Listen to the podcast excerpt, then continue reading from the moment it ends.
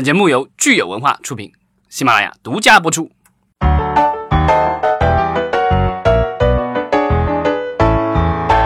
欢迎大家收听新一期的影视观察，我是老张。大家好，我是石溪。哎，我们今天也来了一位嘉宾，呃，这个是我们的之前也上过我们节目的，然后自我介绍一下吧。大家好，我是小李。嗯、李老师，李老师，不要说小李，不然的话有些人会脑补一个子在后面。我记得上次李老师来是去年这个时候啊，跟我们来聊一聊做这个电影、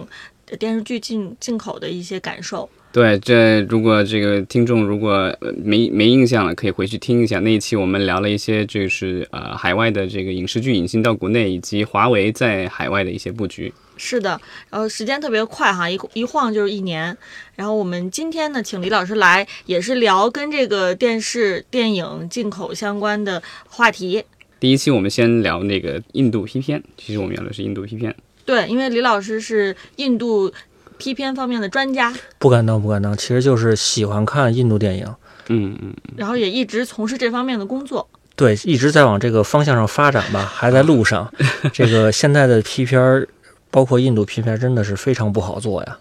对，我想说，就是李老师有没有感受到，就是还在路上努力呢？然后印度批片的春天就已经过去了。说多了都是眼泪啊，就感觉在中国大陆院线的印度片表现刚有起色，然后去年也还不错，但是一到今年呢，一九年呢，这个说好听一点是高开低走，呃，年初还有几部片子票房还可以，但是到年末了，这个连续上了几个印度片的票房都是非常的惨淡。到目前为止，二零一九年我们上映了八部啊、印度批片，票房最高的可能也是可能大部分听众可能听说过或看过的，可能就是那个调音师，对吧？四月三号上的。对它的票房成绩其实是非常优秀哈，达到了三点二四亿。这个成绩的话，如果是放在我呃去年的批片里，就是印度 P 片里的话，可以排在第二名，但今年就已经是第一名了。因为去年的话，《神秘巨星》是第一名，有对七点四七亿。是的，呃，当然就是调音师是今年进到中国内地的第一部印度 P 片哈，然后取得了这么优秀的成绩，所以那个时候是开门红了，呃算是。对，大家可能还是对印度的 P 片还是抱有很高的期望。呃，我觉得也是针对去年印度批片票房表现的一个一个延续吧。嗯其实再往前一年，这个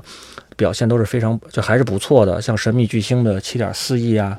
然后像这个猴神大叔猴神大叔啊，对，对，这个是好几年的积压片，都是卖都卖出对，快3亿了都卖的都不错。然后包括起跑线也有两亿的这个票房，然后嗯去年整体来讲票房都还是还是相当可观。然后如果一个印度 P 片儿票房没过亿的话，可能都不好意思跟同行打招呼啊。就是票房再惨淡的，也都有几千万的这个票房数据，对，然后今年的低点已经低到非常之低了。低到低到都。哎呀，低到都没法说了对，像调音师，其实它不属于一个典型的普通观众对印度抱有刻板印象的那种类型的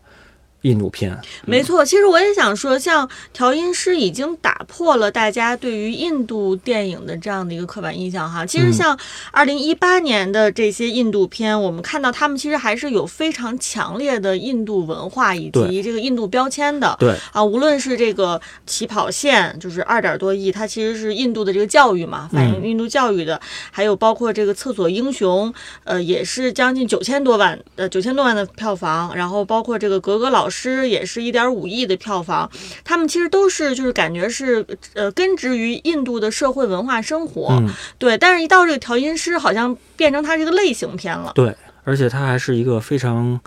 非常不错的类型片。这个我稍微多说两句啊，这个片子其实印度爱神公司做的国际发行，印度的爱神公司也是个老牌的那个国际发行公司，手里的印度片也非常多。然后他当时表示表示的就是，他有很每年会有大量的印度片在做国际发行，嗯然后其实也都并不容易，因为是中国的来自中国的这个竞争也非常激烈，中国人看到的印度片也非常多，所以他卖片子其实也并不容易，反而是这个调音师对他来讲是非常的容易。这个片子一出来，所有他认识的中国的批片买家，几乎所有人看了片子都想要。嗯，一拥而上。一拥而这个好像也是一八年在印度票房算是相当亮眼的一部片子，对吧？一八年，对，算是一个口碑制作吧，也嗯是口碑不断的这个发酵，一呃呃口碑传播，然后看的人越来越多。对他的那个，我记得看那个好莱坞的一些报道，他们的这个关注点就在于说，《调音师》作为一个印度批片，票房超过了当时华纳的这个 DC 的超级英雄电影《沙赞》。嗯，没错，对，那部电影那部电影并没有破三亿。沙赞还是有点怪怪的了。对对，当然这个就是它符合美国人的审美情趣嘛，所以应该好像也会有续集。当然，调音师我不知道会不会有续集。这看这故事怎么编吧。对，当然就是我觉得就是它的最后一个镜头，就是我看过去以后我就不剧透了，但是我看完了以后，我也是去网上搜了一下，大家到底是怎么理解最后一个镜头。其实它这种这个话题性很强，就是很多人可以对这个故事的结局有各种各样的解读，就它的它的社社会传播性就就会很强。对，这个就像当年那个诺兰的那部那个叫什么《盗梦空间对结尾的那个陀螺是一样的，对吧？就是嗯大家有不同的解到底倒霉倒是吧对，今年的这个开印度片的批片的开局的调音师有三个多亿的票房，其实作为这个印度电影爱好者，我个人其实还是很欣喜的，一直期盼着后面的影片能够有更好的表现，然后紧接着，结果就其实 紧接着五月份，我们看到这个一个母亲的复仇哈，票房也还可以，至少是过了一个亿，最后是一点一一对，亿。五月份上了两部印度批片，一个是一个母亲的复仇，另外一个是云端之上。嗯，对，其实这两个片子其实挨的就比较近了，不像在前一年这个基本上是每月一部，而这个是一个一个亲复仇月两部和云端之上就间隔了只有两个星期。对，嗯但这个票房好像也是天壤之别，一个母亲的复仇过了亿了，然后云端之上的话没有突破三百万。云端之上它的这个成色其实更像是一部艺术片，对大家来说代入感稍微弱一点儿，所以，但我看它的豆瓣、瓣的评分其实还不错。嗯在院线里面可能这个票房成绩就是两百多万。对，一个母亲的复仇其实也是多次调档调到了这个日子，正好是当时是母亲节，嗯，然后又是伴着这个这个题目的一个母亲的复仇，呃，又是当时这个印度女这个籍印度女演员的这个非常强的个人魅力和这个非常强的演技在这撑着，所以表现一点一个亿，我觉得还是不错的了。然后我们看，就是六月份哈，其实就有这个无所不能。那无所不能也是一部这个类型片，它也是犯罪对，悬疑犯罪复仇，嗯啊，也对，也是有复仇这个元素。嗯，然后但的票房最终呃中规中矩吧，三千万。也是非常遗憾，这个无所不能的这个导呃这个演员男女主演还来了中国进行了路演，嗯，受到了中国粉丝的这个热烈的欢迎，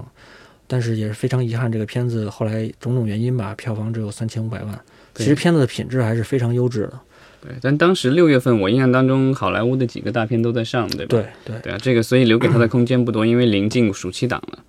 是我我当时看这个片子本身，我的这个观感是非常好好的，它的娱乐性、商业性、完成度也是非常的高。嗯呃，当然就是因为我觉得老张说了一个很重要的点，就是印度电影它在中国可能跟档期它的表现其实跟档期有着非常密切的关系。呃，六月份其实已经基本上快要进入暑期档了，而且可能、呃学生还有在期末考试啊之类的，我觉得这个营销其实不太好做这部印度电影。嗯，当时这个片子打的是。呃，打的是调音师加一个母亲的复仇，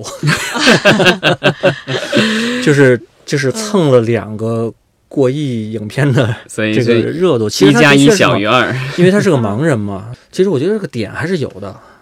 嗯但是看起来这票房其实没有特别击中这个中国观众的是，嗨点。对，然后但是基本上在那以后，呃，票房印度批片在国内的票房基本上就是往下走了。哎呀，就是直线下滑 对的，就这就感觉好像这个风水都在上半年全部用完了，下半年嗯以后就属于这个，就是暑期档一过，九月六号上的是《宝莱坞机器人二点零》。啊动作科幻，这个是好像之前印度电影好像没有在国内上过科幻的吧？我的印象当中上过这种奇幻类型的，但是好对科幻应该这是第一部。其实《宝莱坞机器人二点零》它是迄今应该是迄今印度影史上投资最大的电影，投了数千万美金，啊，然后它的制作周期也很长。就是他对这个特效的要求还是很高，它特效视效大片嘛，三又是三 D 的，嗯，他当时找到好莱坞制作团队去制作特效，然后好莱坞制作团队把它外包给了韩国人，然后韩国人又把它外包给了中国公司，然后就是也是层层转包，然后中间的过程也很也很复杂，导致它的周制作周期特别长，但是它的这个制作品质还是在的。嗯，呃，毕竟是那么多钱砸出来的一个片子，再加上他的这个男演员男一号是这个我们大陆粉丝非常喜爱的七弟，因为他在这个电影里的这个角色就叫七弟嘛。阵演员阵容还是很强大。对，，然后女女一号是 Amy Jackson，也是非常靓丽的印度美女，这个阵容真的是印度的一线阵容。而且机器呃，宝莱坞机器人二点零的前作叫《宝莱坞机器人之恋》，在虽然没有正式进到中国院线，但是它的互联网的传播度非常之广。那个片子虽然特效有些粗糙，但是它的这个它的这个开挂开的，在中国网民中的这个，我觉得大家大家群嗨的那种感觉。对，这是影响力是非常非常久这个远的。二点零，我记得当时网上也有一些片段，就是在影片上映之前，好像可能我不知道是片方还是网友，就是把一些这种比较觉得有趣的片段放上去。我当时看，我就是还很惊讶，印度能拍出这样的。虽然就是大家会觉得有点那个山寨好莱坞的那个感觉，但是其实品质我确实看得出来是挺不错的。对，但是也是非常遗憾啊，这个片子这个种种原因吧，也有档期的问题，然后也有它的这个剪辑的问题，一毕竟它也剪掉了三十多分钟，三四十分，钟。我觉得这个好。像是几乎 所有的印度批片进入国内都会面对的一个问题，是吧？可能不能不好避免吧，因为这个印度片普遍偏长嘛，嗯嗯，两小时四十分钟是个标，是个非常普遍的一个时长。但是在中国来讲，为了排片，为了为了翻场，就可能要对我我记得当时好像《摔跤吧，爸爸》好像也剪掉了半个小时还是四十分钟。嗯嗯，但是我想说的是，像这个科幻动作类型的印度片进到中国市场，它会不会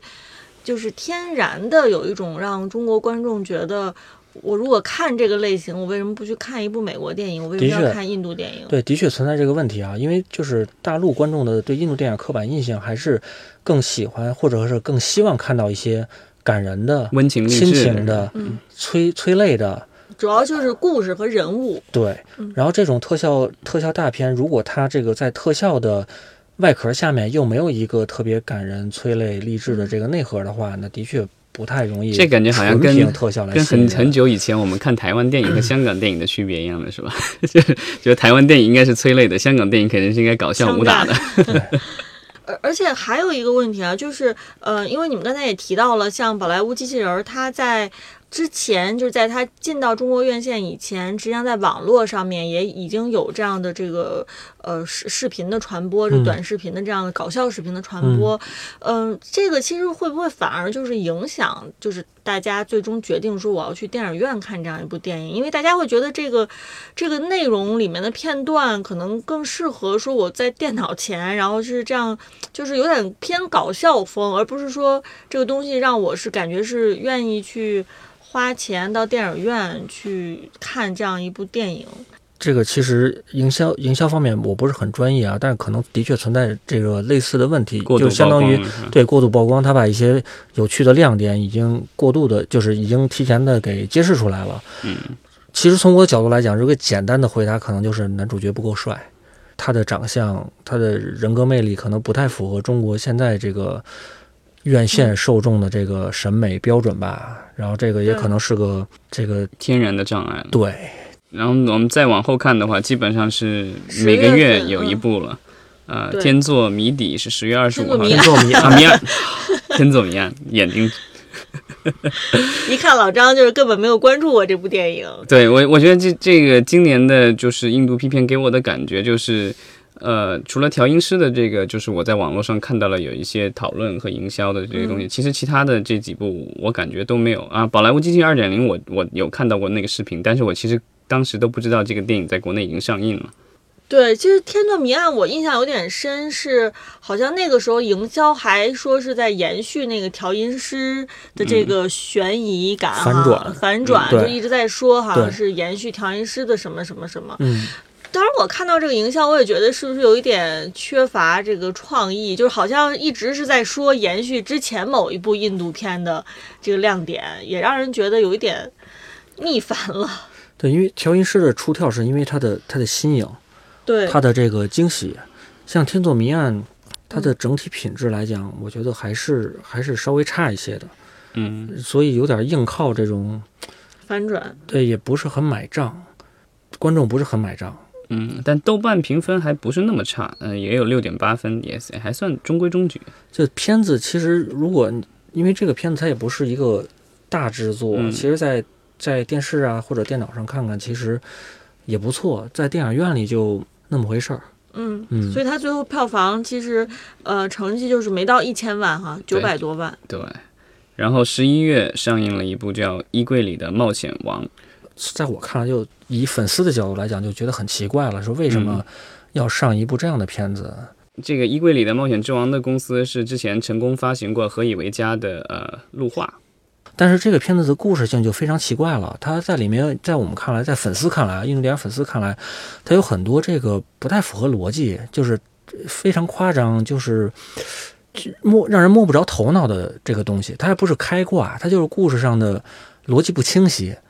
无厘头，它也不是无厘头，它就是是不是因为国内剪辑的版本的问题，还是说它原本的版本就是那个样子？就是看完之后问号很多，不明白为什么。然后我更不明白是。为什么这部电影为什么在中国上对，为什么要上一部这样的电影？它一点儿也不符合中国观众对印度电影的一个普遍认知。嗯，它是一个喜剧冒险片。其实也没有那么喜剧，也没有那么冒险，就很奇怪。呃，年底十二月本来是要上两部印度片的，但是最后有一部挪了，然后所以只上了一部《金色荣耀》，十二月十三号，对吧？已经上过了。对，然后票房好像基本上目前还没有突破一百万。对，就属于基本上可以忽略不计，因为第一起片儿的时候是百分之零点一的排片是吧？这个零点几的排片非常之低，这个就真的太惨了，非常惨淡。但今年我觉得就是整体的这个贺贺岁档到目前为止好像都没有一部特别的电影，就可能误杀现在稍微就是属于超预期表现，其他的感觉好像要叶问也还不错，但其他的、但是也没有达到往年这个十亿级别，所以好像今年这个十二月整个档期整体档期就好像没有起来。所以我们看说，从今年开年调音师三点多亿，到最后年底金色荣耀，可能到现在 一百万都勉强哈，这是一个非常戏剧性的这样的一个变化。作为印度电影的粉丝来说，真的很痛心啊。嗯，这个，因为印度电影的年产量还是很高的，一千余部，然，然后里面不乏非常优秀的电影作品。嗯，呃，但是被引进到国内的，其实有很多不是那么优秀的电影，而反而是有些很优秀的电影并没有引进到国内，所以这个这个从粉丝角度来讲，觉得还是非常遗憾的一件事情。嗯呃，当然，这个也是听到很多的声音，说是因为衰霸的成功，因为因为这个呃神秘巨星的成功，也导致了众多的 P 片公司到印度纷纷这个扫货。买买买，然后也哄抬了印度电影的这个价格，价格，然后也导致中国这个电影局那边排队报审的、等待上映的印度片，现在其实也是非常之多，可能有不止五十部的片子在那儿排队在等待上映、等待报审。对这个什么概念？就是大家可以想一下，全年才八十几部、九十部 P 片，然后不可能一半儿全部给印度片对，不可能的，他肯因为这五十部片子里肯定有大量的影片其实是不太符合中国的院线市场的，不太适合中国院线市场。呃，所以我们还是希望这个优质的印度电影在中国能有一个好的票房表现，才会吸引到更多的优质的印度电影继续在这个中国上映。也希望这些优质的印度电影能给更多的中国电影人以启迪。嗯，是这这这次误杀其实是翻对拍翻拍的其实印度电影，对，这个误杀是其翻拍的印度的呃一个电影叫《误杀瞒天记》。嗯，其实印度的这一版《误杀瞒天记》也是宝莱坞翻拍了南印度的一部电影。这个它的这个电影的这个原作故事性就是非常强，而且咱们的这个误杀其实翻拍的效果还是非常好的，呃，市场反应也非常好。是其实也会鼓励更多的这个中国的电影人去寻找一些故事性非常强的，又适合中国大陆的一些印度片、印度故事来进行再加工。嗯，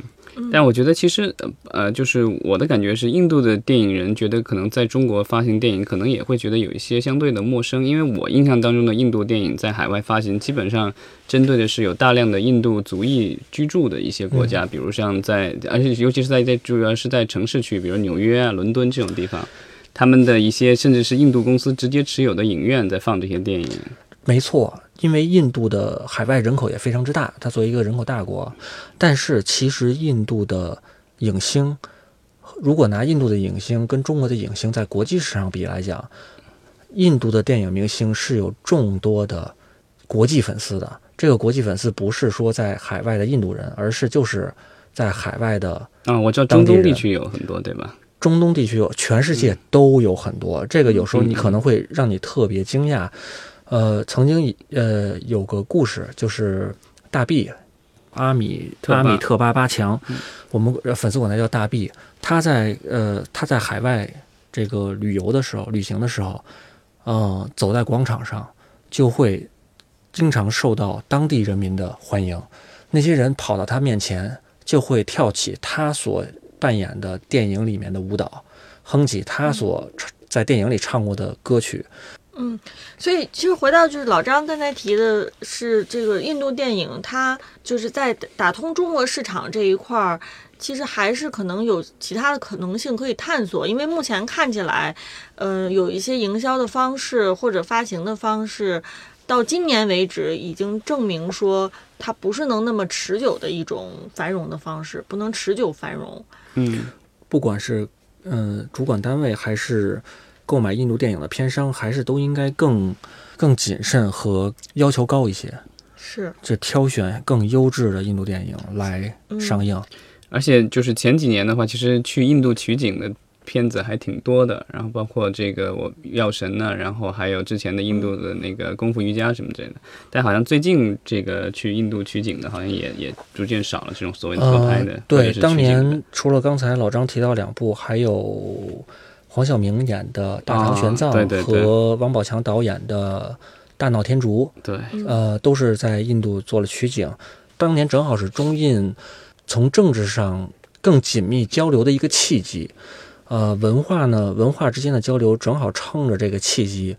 呃，双方做了更紧密的一些合作。包括咱们刚才提到四部中国电影去印度取景，然后还有包括当时的《摔跤吧爸爸》。还有这个我的个神呐，这个阿米尔汗的这两部电影在中国的这种热映，其实都是借着这个契机来